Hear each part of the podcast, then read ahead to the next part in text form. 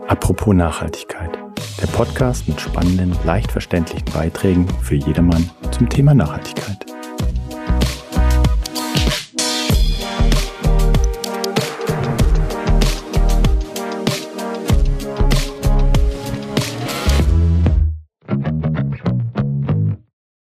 Herzlich willkommen zu einer weiteren Folge unseres kleinen, aber feinen Podcasts. Mein Name ist Gerhard Loske und heute möchte ich mich mit meinem Gast Nari Kahle über das nicht ganz unwesentliche Thema Mobilität unterhalten. Nari, du bist auch Autorin des Buchs Mobilität in Bewegung, wie soziale Innovationen unsere mobile Zukunft revolutionieren.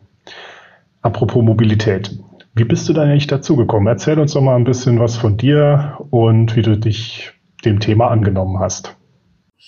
Erstmal hallo Gerhard. Ich freue mich sehr, hier dabei sein zu dürfen. Von daher ganz herzlichen Dank für die Einladung. Und ich freue mich total, dass wir uns heute zu diesem spannenden Thema, zumindest äh, finde ich das persönlich, äh, auch ein bisschen austauschen können. Und jetzt hast du ja schon mal direkt gefragt, äh, warum eigentlich das Thema, habe ich jetzt mal so entnommen. Du, ich würde sagen, das sagt man wahrscheinlich immer von der Branche, in der man arbeitet, aber ich habe erst so in den letzten Jahren wirklich festgestellt, was für eine immense Bedeutung Mobilität für uns alle haben. Also, äh, sorry, für uns alle hat natürlich. Denn wenn du dich mit Mobilität auseinandersetzt, ja, es ist irgendwie für uns so selbstverständlich. Einige ziehen in die äh, Nähe von einer S-Bahn-Station, andere suchen vielleicht beim, Haus des Kau äh, beim, beim Hauskauf sogar danach, äh, welche Autobahnauffahrt in der Nähe ist. Ja, äh, ganze Fernbeziehungen basieren ja wirklich darauf, dass man Mobilität hat. Dann wird einem erst so richtig bewusst, finde ich, wie stark Mobilität uns alle prägt und wie schlecht und schwierig es ist zu leben, wenn man keine Mobilität hat. So, das war so die eine Erkenntnis, die ich hatte. Und das andere war dann tatsächlich, dass ich dann äh, viel Nachhaltigkeitsfokus in der Mobilität festgestellt habe, was mich natürlich wahnsinnig freut. Ja, wir haben wahnsinnig viele Herausforderungen und auch noch To-Dos in der Mobilitätsbranche für das Thema Nachhaltigkeit. Aber dann war es tatsächlich so, ein Punkt ist mir immer wieder hochgekommen. Und der hat mich fast, ja, also ein bisschen traurig gemacht, denn es ging in der ganzen Debatte um das Thema Nachhaltigkeit ganz häufig um die ökologische Nachhaltigkeit. So, und das ist natürlich wichtig, ja, vielleicht auch der, sicherlich der wichtigste Punkt. Aber ich dachte mir immer so, es gibt ja eigentlich auch bekanntermaßen noch zwei weitere Aspekte von Nachhaltigkeit, nämlich die ökonomische und die soziale Seite der Nachhaltigkeit. Und die war dann so ganz verloren. Und da dachte ich, eigentlich ähm, ist auch die andere Seite, nämlich die soziale Nachhaltigkeitskomponente, so spannend, dass man da mal einen Blick drauf werfen sollte. Und da bist du dann direkt auf die Idee gekommen, da schreibe ich ein Buch oder da gab es doch sicherlich vielleicht auch einen Weg dazu, ne? Also bis du an den Punkt gekommen bist.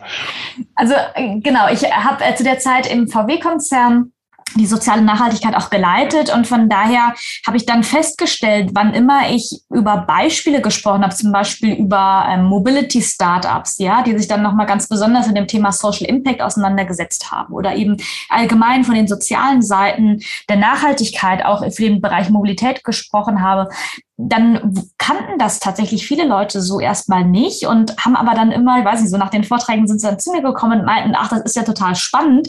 Äh, über den Punkt habe ich so gar nicht nachgedacht. Ähm, ist aber irgendwie ganz interessant, dass da doch so viel passiert, dass es da Menschen gibt, die an den Themen arbeiten, dass es da auch Ziele gibt der Vereinten Nationen, all diese Punkte. Ähm, und ja, dann war ich tatsächlich äh, im Urlaub und es war irgendwie so ein ganz verregneter äh, Tag in, in Costa Rica. Wir waren dann im Auto unterwegs und ich habe die ganze Zeit darüber nachgedacht, okay, eigentlich gibt es so viele tolle Menschen, die in dem Themenfeld arbeiten. Es gibt so viele tolle Beispiele, ja, und offensichtlich sind die noch nicht so bekannt. Total schade. Was kann man denn tun? Und dann habe ich irgendwie darüber nachgedacht, eigentlich könnte ich mal die ganzen Sachen aufschreiben, die mir immer so im Kopf rumschwirren, um das vielleicht auch mit mehr Menschen zu teilen. Und es war ganz witzig. Dann hatte ich irgendwie direkt so diese zehn Kapitel eigentlich im Kopf, die sich dann auch bis zum Ende fast gar nicht mehr geändert haben. Und das war dann so der Auslöser, dass ich dachte, okay, ich schreibe mal die ganzen Sachen auf, die, die mich so bewegen, ja, und ähm, lade vielleicht auch ein paar Leute ein, die dann selbst an den Themen arbeiten, dazu zu erzählen, ähm, mache dann Interviews und äh, so ist dann dieses Buch entstanden, Mobilität in Bewegung. Ja, spannend. Jetzt hast du ja gesagt, das ist dir beim Autofahren eingefallen. Und das ist vielleicht auch so eigentlich der erste Punkt, den man so üblicherweise mit Mobilität so verbindet. Ne? Du hast es vorhin auch schon erwähnt, ne? wie man sich jetzt seinen, äh, seine Bleibe sucht ne? an einer S-Bahn-Station. Aber viele, gerade in Deutschland, ne? wir, wir lieben ja die Autos und ähm, dabei ja, vergisst man natürlich auch gerne mal, dass es noch andere Möglichkeiten der Mobilität gibt, natürlich. Ich meine, das ist eine Sache, die ist wahrscheinlich auch ein fließender Prozess, der sich verändert und gerade momentan auch verändert. Aber irgendwie, wenn ich so mich umgucke, ist jeder mal, zumindest mal, je weiter man aus den Ballungsgebieten rauskommt, desto mehr verliebt sind die Deutschen doch in ihre Autos, ne? Also du, das ist so ein, so ein Henne-Ei-Problem, ja. Ich habe mich damit auch wirklich auseinandergesetzt, weil der eine Punkt, der mir auch wichtig war, ich würde mit dem ganzen Thema ländliche Mobilität tatsächlich auch mit dem ganzen Kapitel, weil ich das wichtig finde. Wir dürfen halt nicht vergessen, die Hälfte unserer Bevölkerung in Deutschland wohnt nicht in den großen Städten, sondern in ländlichen Regionen. Ja, und wenn man sich aber anguckt, wo entstehen denn momentan die ganzen Mobilitätsinnovationen? Ja, also die ganzen neuen Scooter und neue ähm, Bike-Sharing-Angebote und was es nicht alles gibt, gefühlt ist es immer in Hamburg City, ja, in Berlin City und in München City. Und dann ist es natürlich total schade, weil das natürlich wahnsinnig viele Menschen außer Acht lässt. Und das ist, finde ich, ist schon ein Thema, ja. Also ähm, einerseits ist es natürlich interessant, dass jetzt auch Mobilitäts-Startups im Fokus von Venture Capitalists sind. Ja, das ist natürlich interessant, weil Mobilität ne, ist halt einfach ein spannendes Thema.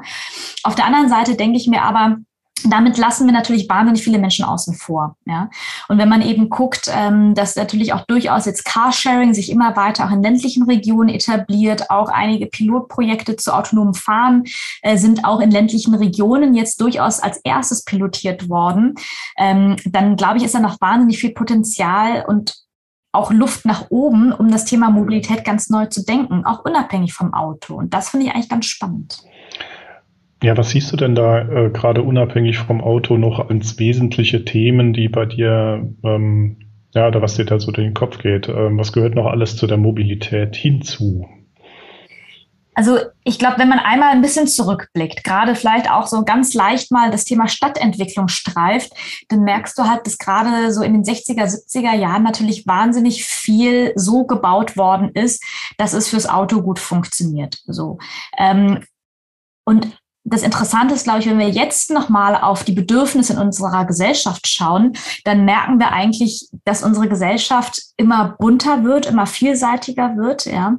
Dadurch auch ganz andere unterschiedliche Bedürfnisse hat, auch an ihre Mobilität. Und dass wir, glaube ich, nicht mehr diesen One-Size-Fits-All-Ansatz weiter fortführen können. Ne? Ähm, und das hat natürlich dann schon auch zur Folge, dass man, glaube ich, immer mehr schauen muss, Mobilität wird immer bunter, immer vielseitiger, ja. Und wir haben eben jetzt nicht mehr nur Fahrrad gegen Auto oder gegen schon, schon gar nicht, ja, aber äh, wir haben immer mehr Optionen und das macht es natürlich ganz spannend. Ne? Also das eine ist natürlich auch multimodal zu schauen, wie können wir mit unterschiedlichen Fahrzeugen unsere Wege kombinieren, ja. Also vielleicht gibt es dann auch ähm, wahnsinnig viele Möglichkeiten, dass man eben sagt, okay, heute, ähm, ne, keine Ahnung, will ich auf ein Date, ich weiß nicht, ich spinne jetzt, ja, und, und, und nehme jetzt irgendwie einen coolen Sportwagen, um mal was rauszufahren, aber äh, morgen muss ich in die Innenstadt, da brauche ich einen Scooter, äh, am nächsten Tag nehme ich das Lastenfahrrad, um Einkauf zu machen, weil es gar nicht so weit weg ist. Also ich glaube, wir müssen ein bisschen stärker dahin kommen, Mobilität nicht mehr so starr und einseitig zu denken, sondern mehr darüber nachzudenken, was sind gerade die Bedürfnisse, ja, und welche Mobilitätsangebote passen gerade zu dem, was ich gerade brauche. Mhm. Jetzt hast du aber gerade, also ich bin jetzt mal provokativ ein bisschen, hast du gerade drei unterschiedliche Mobilitätsformen in dem Sinne genannt oder Fahrzeuge benannt. Ähm, ist das nicht auch ein bisschen ein Thema, was man sich so leisten kann? Also kann ich mir meinen Scooter vor die Haustür stellen oder in den Keller und äh, dann noch ein Auto haben und dann noch ein Lastenfahrrad, mit dem ich zum Einkaufen fahren kann oder oder oder? Ganz spannendes Thema, Gerhard. Deswegen bin ich auch echt froh, dass du das ansprichst, weil das natürlich auch ein Teil von sozialer Nachhaltigkeit ist. Ja? Also wenn man sich eben die Statistiken anguckt, dann fällt schon auf, dass gerade natürlich Haushalte mit niedrigem Einkommen überdurchschnittlich viel für das Thema Mobilität auszugeben haben. Und deswegen habe ich mich äh, total gefreut, dass dann jetzt vor einigen Monaten das Thema 9-Euro-Ticket hochkam weil es dann wirklich einmal gezeigt hat, viele Nachbarländer machen es ja auch schon vor. Ja, da ist dann Nahverkehr entweder äh, komplett kostenlos oder ne, in, in äh, Wien glaube ich kostet es 365 Euro im Jahr. Also es gibt so unterschiedliche Modelle. Wir hatten jetzt das 9-Euro-Ticket mal pilotiert und es ist unfassbar gut angekommen, weil es einfach zeigt, Mobilität ist auch wahnsinnig teuer. Und wenn wir nicht aufpassen, dann entwickeln wir immer mehr technisch spannende ja, Mobilitätsangebote, die sich dann aber ein immer kleinerer Teil der Gesellschaft auch leisten kann. Und da komme ich schon auf den Punkt zurück und ich habe ein bisschen darüber geschrieben, was ist eigentlich vielleicht sogar oder brauchen wir vielleicht sogar ein bedingungsloses äh, Mobilitätsangebot? Ja? Das heißt natürlich nicht, dass man dann vielleicht äh, jeder jetzt einen neuen Porsche kriegen muss, um Gottes Willen. Aber man muss natürlich schon darüber nachdenken, wenn Mobilität so teuer ist, dass Teil der Gesellschaft es sich nicht finanzieren kann, dann haben wir ein Problem in der Gesellschaft, weil das kann nicht sein. Mobilität ist dann ja schon auch ein Grundbedürfnis, was wir allen ermöglichen müssen. Mhm. Ja, da kommen wahrscheinlich jetzt auch aktuelle Themen hoch wie ähm, Energiepreise und das solche Dinge, die da mit reinspielen. Ja, wie kann man denn jetzt ähm, jenseits vielleicht von einem 9-Euro-Ticket äh, vielleicht bestimmte Konzepte schaffen, die dort besonders unterstützen? Also ich frage mich halt, ähm, gibt es da schon Beispiele, wo man sagen kann, Soziales und Wirtschaftliches gemeinsam gedacht ähm, Gibt es neue, vielleicht neue Ideen oder kannst, hast du Beispiele, die du mal zeigen kannst? Also es gibt natürlich ähm, einige oder andersrum. Ich glaube, das Thema kommt jetzt immer mehr in den Fokus, weil, was du auch gerade so an Beispielen aufgezeigt hast, ne, 9-Euro-Ticket, Gaspreise, Spritpreise, ja, das sind gerade hochaktuelle Themen. So, und dann natürlich auch das Ganze unter Corona-Gesichtspunkt, dass man natürlich guckt, ähm, welche Fahrten müssen überhaupt noch erledigt werden und welche nicht. Da sind wir gerade mittendrin eigentlich in der gesellschaftspolitischen Debatte. Das Ding ist, natürlich gibt es jetzt leider nicht wahnsinnig äh, klare, einfache Lösungen dafür. Ähm, das eine ist natürlich, dass man schon gucken muss, wie schaffen wir Mobilität wirklich allen zu ermöglichen. Aber es gibt jetzt auch so ein paar Überlegungen und die habe ich auch ein bisschen skizziert, weil ich die ganz spannend fand. War sogar von einem äh, ehemaligen BMW-Vorstand. Äh, deswegen, ne, ich muss ja Ehre, Ehre gebührt, äh, sage ich natürlich auch sehr klar. Die haben sich zum Beispiel darüber Gedanken gemacht, wie kann man gerade, wenn jetzt auch zunehmend assistiertes Fahren jetzt ja auch Teil unseres Lebens werden wird, bis hin zum Thema autonomen Fahren, wie kann man dann vielleicht gerade da auch nochmal sicherstellen, dass Menschen, die besonders auf autonomes Fahren angewiesen sind, ne, weil man ja dadurch auch wirklich eine neue Unabhängigkeit und Freiheit ja ähm, vermitteln kann, ähm, dass gerade Personen dann auch durchaus davon profitieren, ohne dass das jetzt irgendwie ein finanzielles Hindernis werden wird. Und dass man darüber darüber nachdenkt, vielleicht kann man ja dann auch sobald ein autonom fahrendes Fahrzeug ähm, abbezahlt ist, das dann auch anderen zur Verfügung stellen, sozialen Einrichtungen, ja, beispielsweise. Also äh, ich habe noch nicht die eine Lösung, da bin ich ganz offen, aber ich bin davon überzeugt, dass wir uns mehr und mehr mit solchen Gedanken noch auseinandersetzen müssen und schauen müssen, was da kluge, innovative Ansätze sind, bis hin zum Thema, ne, wenn jetzt autonomes Fahren eben jetzt kommt, ja, dass man dann natürlich auch darüber nachdenkt, ist es auch in Ordnung, neue Zahlweisen einzuführen. Beispielsweise, dass du vielleicht auch mit persönlichen Daten zahlst statt mit Geld. Oder ne, ist eine Fahrt vielleicht günstiger, wenn du zu einem Supermarkt fährst, das dafür jetzt eine Werbung geschaltet hat, ähm, auch wenn es ein bisschen weiter weg ist. Also das sind alles so Fragestellungen, die kommen jetzt in großen Schritten auf uns zu und sind nicht mehr so fernab. Und wir sollten dafür gerüstet sein und uns damit auseinandersetzen. Ja, spannend, was da die Zukunft wahrscheinlich bringen wird. Mir schweben da so ein paar, ähm, naja, teilweise ein bisschen dystopische ähm, Ideen durch den Kopf, ne, dass dann halt dadurch, dass ich Mobilität zwangsläufig brauche, mich aber vielleicht auch in Abhängigkeiten begebe. Das, ich weiß nicht, wie du das siehst, aber da, das sind so ein paar Punkte, die vielleicht auf der äh, Negativseite auch mitschwingen könnten also ich versuche sowieso immer das Glas halb voll zu sehen, ja. Aber ich glaube, bevor wir uns jetzt hier in, in zu apokalyptischen, äh, düsteren Visionen hingeben, ähm, was ich ganz spannend finde, gucken wir noch mal ein bisschen ins europäische, in den europäischen Nachbarländer man sieht dort einige Trends, die ich ganz interessant finde. Ja, also zum einen ähm, ist Kopenhagen natürlich sowieso schon total dafür bekannt, sehr, sehr stark aufs Fahrrad zu setzen und damit natürlich auch Menschen wirklich eine schnelle, günstige Option zu geben, schnell von A nach B zu kommen. In Barcelona hast du das Konzept von Superdrillas, also von naja Blöcken und dass man wirklich kürzere Wege hat, wenn die Blöcke in den Städten so aufgeteilt sind, dass du eigentlich alles, was du brauchst, in der Nähe hast und damit nicht mehr quer über die Stadt musst.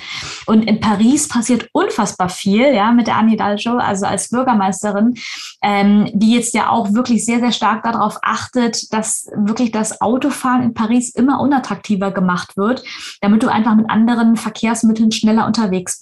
Also da passiert momentan einfach wahnsinnig viel. Und ohne jetzt sagen zu können, welches Konzept sich am Ende durchsetzt, finde ich es schon bezeichnend, wenn so große Städte wie Paris oder Kopenhagen oder Barcelona sich mit neuen Mobilitätsthemen so auch auseinandersetzen. Mhm. Das ist wohl richtig, ja. Und ja, also es ist wahrscheinlich auch, wenn man, also alles richtig und ich wollte auch da jetzt keinen negativen Touch reinbringen, grundsätzlich. Nur ähm, es ist wahrscheinlich auch so ein bisschen eine, ein Change-Prozess ne, von den Anwendern, wie man da, in der Software sagt man gerne beim Anwenden, den Fahrern, den Nutzern oder ja, den Nutzern der Fahrzeuge auch herbeiführen muss, weil es natürlich was anderes ist, wenn ich mich in mein Fahrzeug am, ja, vor der Haustür setze und dann natürlich, wenn dann einen Punkt fahre, ähm, Punkt B, dort das Fahrzeug abstelle und dann idealerweise sogar noch im Trockenen parke und äh, zum Einkaufen gehe beispielsweise. Ne? Das, das ändert sich natürlich mit anderen Verkehrsmitteln. Ne? Also das ist auch, glaube ich, dann ein bisschen eine Frage der Gewöhnung und dem, was wir uns auch als Gesellschaft vorstellen. Ne? Ich glaube, wir müssen für die Zukunft doch erstmal ermöglichen, dass wir wegkommen von diesem, es ist die eine Lösung, ja, ähm, man wird 18, man hat dann den Führerschein und, und geht dann Auto fahren, dass man zunehmend dahin kommt zu sagen, okay, es gibt unterschiedliche Bedürfnisse, es gibt unterschiedliche Mobilitätsangebote, aber alles ist in Ordnung. Dass wir wegkommen von Fahrrad gegen Auto, gegen Lastenrad, gegen Scooter, ja, sondern dass wir einfach ermöglichen, dass die Personen, die unterschiedliche Mobilitätsvorlieben haben, das dann auch genauso nutzen können. Und ich glaube, wenn wir das schaffen, dann sind wir einen großen Schritt weiter vorne und haben auch wirklich die Chance, dass ähm, ja die Leute so von A nach B kommen, wie sie es gerade brauchen. Und das darf doch total bunt und unterschiedlich sein. Ja, also sicherlich erstrebenswert. Ja. Ähm, ich wollte jetzt gerade mal einen Punkt aufgreifen. Wahrscheinlich haben wir davon einige Sachen schon gestriffen, aber du hast äh, in deinem Buch fünf Thesen aufgestellt. Und ich würde gerne dich mal bitten, so die Punkte mal aufzuzeigen. Also wie gesagt, wir haben wahrscheinlich ein paar davon bereits gestriffen, aber ähm, ich fand das ganz spannend zu sehen, wie du das gegliedert hast, wenn du da vielleicht noch ein paar Punkte aufgreifen möchtest. Ja, gerne. Also wir sind tatsächlich schon jetzt an ein paar Punkten vorbeigekommen. Ähm, jetzt muss ich auch gucken, ob ich alle auch nochmal zusammenkriege. Aber genau, also im Prinzip, das eine war natürlich das Thema Bezahlbarkeit. Ja. Ähm, ganz wichtiges Thema haben wir, glaube ich, jetzt eben schon mal kurz besprochen. Also Mobilität muss natürlich für alle bezahlbar sein. So. Das nächste ist natürlich das Thema auch ähm, Inklusion, ja, dass wir wirklich auch nochmal sicherstellen, wie können wir auf die Bedürfnisse von allen Menschen achten. Und ich habe da zum Beispiel auch immer wieder den Raul Krauthausen im Kopf, der dann mir auch immer wieder sagt, naja, momentan auch die Ladestationen ja, für Elektromobilität sind momentan überhaupt nicht barrierefrei, Nari, ja, was machen wir denn da jetzt? Also da sind natürlich schon auch echt eine ganze Menge an Herausforderungen wie wir wirklich Mobilität gerade für diejenigen, die es am meisten vielleicht auch brauchen, ähm, besser gestalten können, indem wir noch mehr auf die unterschiedlichen Bedürfnisse auch eingehen. So, das ist nochmal ein Punkt. Ähm, was mir auch wichtig ist, ist das Thema Arbeitsplätze. Ja. Ähm, da kommt man natürlich klassischerweise jetzt erstmal, ne, ähm, Automobilhersteller vielleicht jetzt erstmal dahin zu sagen, okay, es gibt natürlich auf der einen Seite Produktion, da wird jetzt immer mehr automatisiert, ne, also vielleicht fallen auch immer mehr Arbeitsplätze weg. Erste Studien zeigen, so ganz, ganz heftig würde es definitiv nicht werden. Ich möchte aber eigentlich den Blick auf was anderes lenken, nämlich ähm, auf das Thema, was gehört eigentlich noch dazu? Und wenn wir jetzt zum Beispiel über Scooter sprechen und Plattformen, dann kommen wir halt auch schnell in, in ganz viele neue Jobs, die zwar spannend sind, aber auch durchaus manchmal das Risiko haben, prekäre Arbeitsplätze zu sein. Ja? Weil ne, wer sammelt dann die ganzen Scooter nachts ein? Sind sie versichert? Ne, wo müssen die geladen werden? In der privaten Wohnung? Werden sie im privaten Fahrzeug transportiert?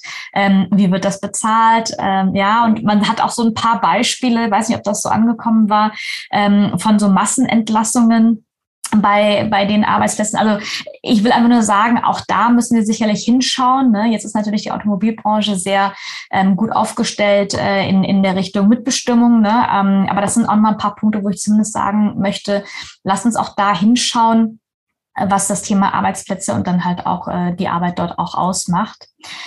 Genau, dann ähm, Nummer vier ist für mich das Thema der globale Blick. Ja, und wir gucken derzeit sehr, sehr stark in unseren eigenen Regionen und vielleicht noch so ein bisschen auf die europäischen Nachbarländer, wie wir es gerade gemacht haben. Aber ich will schon nochmal auf den Punkt hinaus, wenn es bei uns um das Thema Nachhaltigkeit und Mobilität geht, ja klar, dann gucken wir erstmal sehr stark auf das Thema CO2 und Emissionen und Reduzierung und wir gucken sehr stark auf das Thema Elektromobilität. Aber das, was wir hier tun, hat auch Effekte in vielen anderen Regionen dieser Welt. Ja? Also im globalen Süden beispielsweise, die einfach reich an Ressourcen sind, an seltenen Erden und genau den Materialien, die wir auch durchaus für unsere Elektromobilität brauchen. Und da möchte ich schon auch darauf hinaus zu sagen, okay, ja, bei uns einmal die Anzahl an Elektrofahrzeugen erhöhen, ist das eine zu gucken, was ist dann der Preis für die Leute vor Ort, was die Rohstoffe angeht, was dann vielleicht auch die Arbeitsbedingungen vor Ort angeht, ist noch eine ganz andere Geschichte. So, gehe ich jetzt, jetzt nicht im Detail darauf ein, ist aber auf jeden Fall auch ein Punkt, finde ich, der sehr wichtig ist. Genau, und der letzte halt einfach, ähm, und ich glaube, den, den haben wir jetzt auch schon ein bisschen mehr besprochen, unsere Gesellschaft ändert sich, ja, und wir können nicht mehr von der einen äh, Lösung ausgehen, die, die alle Bedürfnisse befriedigt. Und äh, lass uns gucken, wie wir Mobilität so vielseitig gestalten, wie wir es halt auch sind in der Gesellschaft. Ja. Vielen Dank für die Zusammenfassung und ich finde das sehr eindrücklich, was du da sagst. Ich würde trotzdem gerne nochmal auf dieses Thema mit der Elektromobilität zu sprechen kommen, nur mal um das nochmal kurz anzureißen. Ähm, du hast ja von der, zum einen von der Abhängigkeit von bestimmten Rohstoffen gesprochen und wie die gefördert werden. Aber es ist ja auch die Infrastrukturthematik, die wir auch haben. Und natürlich ist das jetzt was wieder zwischen Ballungsgebiet und ländlichem Raum äh, schon auch wieder eine, ein Unterschied. Also ich meine, wie, wie, wie soll man das angehen? Wie soll man da äh, sicherstellen, dass wenn man jetzt so eine Transformation ähm, anstößt, und die ist meines Erachtens ja schon im Gange, und wir hatten auch gesagt, na, das, äh, in einer anderen Folge unseres Podcasts kam halt die Diskussion auf, ähm, es wird wohl nicht an der Elektromobilität trotz ähm, aller Diskussionspunkte dran vorbeigehen. Kann man das auch wirklich gerecht dann auch gestalten? Also es ist natürlich eine der ganz großen Fragen und ich glaube, Elektromobilität ist erstmal ein wahnsinnig wichtiger Schritt, den wir jetzt auch gehen müssen, ja, und auch allein dadurch verändert sich natürlich unsere Mobilität kolossal. Ähm, aber ich will ein bisschen davor warnen, nur weil wir jetzt Autos austauschen, ist das nicht nachhaltig. Ja? Ähm, ich sag mal, ne, Fahrzeuge, die eigentlich noch gut fahrbar sind und äh, vielleicht vom CO2-Ausschuss ja auch in Ordnung sind, jetzt einfach, äh, ich sag mal, ein bisschen überspitzt wegzuschmeißen und dafür ein neues Elektrofahrzeug zu kaufen, äh, kann auch nicht im Sinne des Erfinders sein. Das andere ist natürlich, dass man auch genauso gucken muss, wie wird dann überhaupt geladen. Ja, ich fahre jetzt seit zwei Jahren elektrisch. Das ist schon sehr spannend. Äh, die Ladeinfrastruktur hat sich natürlich jetzt auch nochmal stark gewandelt und man sieht auch immer häufiger 100 Prozent Ökostrom. Ja, also ne, wenn wir eben äh, nicht mit alternativen Energien ähm, laden, dann ist auch nicht wirklich viel gewonnen. Ja, muss man natürlich auch dazu sagen. So und dann ist natürlich der Punkt, den du sagst, auch nochmal wichtig. Wie schaffen wir es dann auch die Ladeinfrastruktur flächendeckend sicherzustellen? Und ich bin schon überrascht. Also man sieht wirklich jetzt gerade, weil ich ja natürlich dann auch fürs Laden Laden darauf achte, wenn ich dann äh, auch mal längere Strecken fahre, ähm, in welcher Geschwindigkeit wirklich Ladestationen entstehen ja, an Tankstellen, aber halt auch an Supermärkten, an äh, Baumärkten, ja, also überall ist es schon so, aber momentan ist es natürlich noch vereinzelt. Ne? Das heißt, wenn ich momentan, ich weiß nicht, jetzt zu einem Baumarkt fahre und mich da hinstelle zum Laden, habe ich meistens noch Glück, dann sind da irgendwie viele Ladestationen und wahrscheinlich sind zwei voll. So, sobald jetzt aber natürlich mehr E-Fahrzeuge äh, reinkommen, was erstmal ja gut ist, weil es, das wollen wir ja auch, dass wir jetzt immer mehr die Transformation Richtung Elektromobilität machen, wird es natürlich auch wieder knapp. Das heißt, da muss wieder schnell Ladeinfrastruktur nachgebaut werden, sonst haben wir ein Problem. Das gleiche natürlich auch gerade in ländlichen Gebieten, wo man dann vielleicht nicht ganz so schnell unterwegs ist, flächendeckend äh, Möglichkeiten zu schaffen. Dann wiederum auch zu schauen, wie ist es dann möglich, dass man dann auch mit der eigenen Wallbox vielleicht laden kann kann. Und ne, da finde ich es halt auch genau richtig, dass dann die Förderung tatsächlich daran gekoppelt ist, beziehungsweise war, ähm, dass man dann auch Ökostrom bezieht. Also das sind natürlich noch alles Herausforderungen. Ne? Man kann nicht ähm, ja, äh, ein, ein Riesensprung, glaube ich, machen, ähm, weil natürlich die Ladeinfrastruktur äh, Lobby dann natürlich auch sagt, das geht erst, wenn mehr Fahrzeuge da sind. Ne? Von daher ist es immer so ein, so ein Henne-Ei-Thema. Aber ich glaube, es passiert gerade eine ganze Menge. Also wenn man nochmal vergleicht, wie viele Ladepunkte wir jetzt haben, die vor zwei Jahren noch überhaupt nicht existiert hm. haben, dann ist das schon echt ein großer Schritt. Ja. Ja, es ist ein ja, ein Transformationsprozess. Und ja, ähm, du hattest, genau, du hattest gesagt, zum einen muss man auf die Bedürfnisse der Menschen eingehen und die in den, auch in den Vordergrund stellen. Ähm, zum anderen ähm, habe ich gesagt, das ist ein, ein Change-Prozess. Ähm, was sind denn aus deiner Sicht so die äh, ja, heraus oder die, die, der, der richtige Weg, die Akzeptanz zu schaffen für neue ähm, Modelle und ja, was sind denn so die wesentlichen Bedürfnisse, die vielleicht auch abgedeckt werden und oder wie kann sich das vielleicht, ja, ich stotter jetzt so ein bisschen vor mich hin, aber wie kann man das dann eigentlich so auch in, äh, in, der, in der Waage halten? Also ich bin immer mehr davon überzeugt, gerade so diese ganzen technischen Innovationen und neben Elektromobilität kommt jetzt ja wirklich die große äh, noch auf uns zu mit autonomem Fahren. Ja, und wir sehen jetzt auch mit dem neuen Gesetz, was es jetzt in Deutschland gibt, also jetzt äh, seit diesem Jahr, seit einigen Monaten sind wir wirklich ja das erste Land weltweit, das es ermöglicht, autonomes Fahren im Regelbetrieb auch zu pilotieren. Das ist schon spannend. Ähm, aber je mehr wir da hinkommen, bin ich noch mehr davon überzeugt, es braucht wirklich die Akzeptanz auch in der Gesellschaft. Ne? Und da tun sich Menschen auch natürlich auch schwer. Also es ist nicht ganz einfach. Nicht alle sind auch bereit, wirklich das Lenkrad buchstäblich auch aus der Hand zu geben, ja, ähm, und der Technik zu vertrauen, wenn man dann natürlich auch immer wieder liest von, von Fehlern, von Unfällen, die natürlich dann auch durch eine Maschine ausgelöst werden. Und ich glaube, gerade deswegen ist es umso wichtiger, dass wir nicht nur auf eine rein technologische Seite auch schauen von neuen Entwicklungen, Innovationen, sondern ganz besonders auch auf die soziale Seite. Was bedeutet das? Ja, was, was fehlt noch? Keine Ahnung. Braucht es für ähm, Scooteranbieter auch eine andere Möglichkeit, als über Kreditkarte zu zahlen, damit man auch Leute erreicht, die vielleicht keine Kreditkarte haben? Also, ne, wie, wie, wie, wie bringt man jemandem bei, wie ein Scooter zu öffnen ist? Also, ich glaube, wir müssen einfach schon noch an vielen Ecken auch Aufklärungsarbeit leisten und sicherstellen, dass wir in der Gesellschaft wirklich ein hohes Verständnis haben von dem, was jetzt kommt, ähm, ne, Leute herantasten über Pilotprojekte auch mal zu gucken, wie fühlt es sich an, in so einem autonom fahrenden Fahrzeug zu sitzen, ne, was, äh, wie sieht eigentlich ein Elektrofahrzeug aus. Ich habe am Anfang auch gedacht, als ich in mein Auto gestiegen bin, oha, die haben irgendwie vergessen, noch ein paar Sachen einzubauen, weil man auf einmal so viel mehr Platz hatte. Ja, und es ist wirklich ungewohnt und man muss vieles auch neu lernen und das dürfen, glaube ich, einfach nicht vergessen. Einiges ist wirklich auch ein Lernprozess und der muss halt angeleitet werden. Hm. Dazu die Frage, wer muss das tun? Also ist das, eine, ist das äh, eine Frage der Anbieter, die Geschäft machen wollen, oder ist das vielleicht auch eine Frage der Politik oder? Also ich sehe es schon sehr stark in der Politik. Ne? Ich glaube, für die Anbieter und für die Wirtschaftsunternehmen, da ist einfach so meine Hoffnung, dass immer mehr klar wird, dass man die Produktpalette diverser denkt ja? Ähm, und deswegen halt noch mehr Zielgruppen im Blick behält als vielleicht auch bislang. Ähm, aber gerade so dieses Mitnehmen von allen Leuten, das sehe ich schon sehr stark auf der politischen Ebene als Handlungsbedarf, ähm, um wirklich sicherzustellen, dass wir in der Lage sind, keinen außen vor zu lassen. Das wird wahrscheinlich nicht immer funktionieren, ne? aber ähm, zumindest einmal so auch die Angst und Sorge vor diesen technischen Hürden zu nehmen. Da sind schon viele Fragen und das äh, würde mich sehr freuen, wenn das zunehmend auch ein, ein, Thema ist, was auch von der Politik aufgegriffen wird. Mhm. Ja, sehr spannend, sehr schön, dass du da zusammengefasst hast. Ähm, jetzt schauen wir vielleicht mal so zehn Jahre in die Zukunft. Und wenn man dich jetzt fragen will, was du dir da wünschen würdest, ähm, was sich da in deinem Themenfeld oder Arbeitsfeld sogar auch dann entwickelt und ja, wie soll dann da die Zukunft für dich aussehen?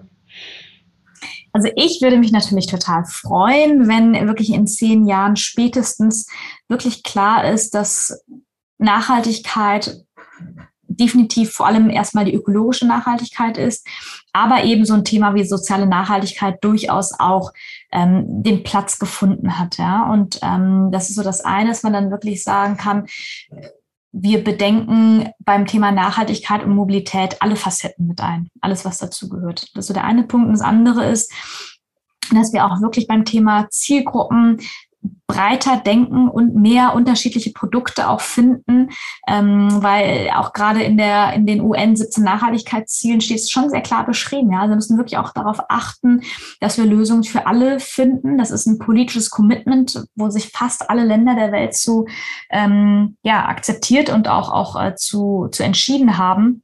Und wenn wir dann in der Lage sind zu sagen, okay, ähm, wir machen Mobilität so, dass wirklich viele davon profitieren und gerade auch diejenigen, die vielleicht bislang ein bisschen außen vor gelassen waren, das würde mich sehr freuen, weil da ist schon noch einiges zu tun. Sehr schön. Ja, vielen Dank, Nari, für diese Einblicke. Ähm, wir kommen mit dem Blick auf die Uhr langsam zum Ende unseres Gespräches. War aus meiner Sicht eine sehr spannende Folge. Möchtest du unseren Zuhörern noch irgendwas mitgeben? Also erstmal wollte ich sagen, ganz lieben Dank für die Einladung. Es hat Spaß gemacht, lieber Gerhard. Und ähm, ja, das, was ich mitgeben möchte, ist, lasst uns nochmal selber darüber nachdenken, welchen Stellenwert Mobilität in unserem Leben hat. Ja, und vielleicht auch nochmal durchaus hinterfragen, was haben wir wie eigentlich immer also wie sind wir immer bislang von A nach B gekommen? Warum haben wir uns dafür entschieden? Und welche anderen Möglichkeiten gäbe es eigentlich? Das finde ich ganz spannend und vielleicht kann man darüber mal irgendwie ein bisschen nachdenken. Dem kann man ja wirklich nichts mehr hinzufügen. Also vielen herzlichen Dank, Nari, für deine Zeit, für die, das tolle Gespräch, die spannenden Einsichten und den Zuhörern. Bis bald. Ganz lieben Dank. Ciao.